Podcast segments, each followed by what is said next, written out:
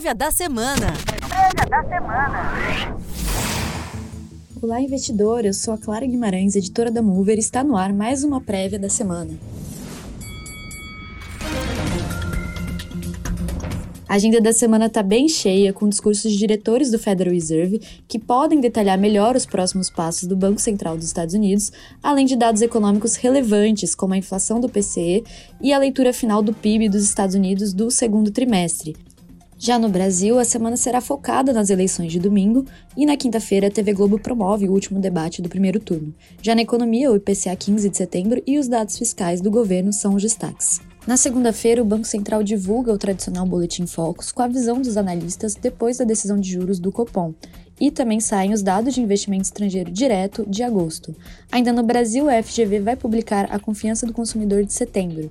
Passando para o exterior, na Alemanha, sai o dado de clima de negócios e nos Estados Unidos serão divulgados os índices de atividade do Federal Reserve de Chicago e de Dallas. Além disso, alguns diretores do Banco Central Americano também discursam em eventos, como Loretta Mester e Rafael Bostic. Já de noite, a China publica o dado de lucro industrial anual. Na terça-feira, o grande destaque no cenário local vai ser a publicação do IPCA 15 de setembro, com expectativa de mais uma deflação. Além disso, o Banco Central também divulga a ata da última reunião do Copom. Já nos Estados Unidos, saem os dados de confiança do consumidor e de pedidos de bens duráveis, ambos de setembro. Entre os diretores do Federal Reserve, Charles Evans, do Fed de Chicago, e Mary Daly, de São Francisco, discursam em eventos. Na quarta-feira, o Ministério do Trabalho deve divulgar o CAGED de agosto e também saem os dados de crédito do Banco Central e o índice de inflação ao produtor de setembro, que será publicado pelo IBGE. O Tesouro Nacional também publica o relatório mensal da dívida pública. Já nos Estados Unidos, saem os dados de estoque do atacado. Na quinta, a agenda está mais cheia, com a FGV divulgando o IGPM de setembro, com uma expectativa de queda, e o Tesouro divulgando o resultado primário do governo central de agosto. Ainda no Brasil, o Banco Central publica o relatório trimestral de inflação, e no exterior saem os dados de confiança do consumidor na Europa, índice de inflação na Alemanha e o dado final do PIB do segundo trimestre nos Estados Unidos. Já à noite, Japão e China divulgam dado de PMI da indústria, e no Japão ainda saem dados de varejo, desemprego e produção industrial. No cenário eleitoral, a TV Globo promove o último debate entre os candidatos para presidente do primeiro turno. Finalmente, na sexta-feira, o destaque será a divulgação da inflação do PCE nos Estados Unidos, um dado que é seguido pelo Fed para definir sua política monetária, e também vai sair a inflação na zona do euro. De volta nos Estados Unidos, vão sair dados de confiança do consumidor pela Universidade de Michigan e por aqui, o Banco Central divulga os dados fiscais de agosto e o BGE lança dados da PNAD contínua.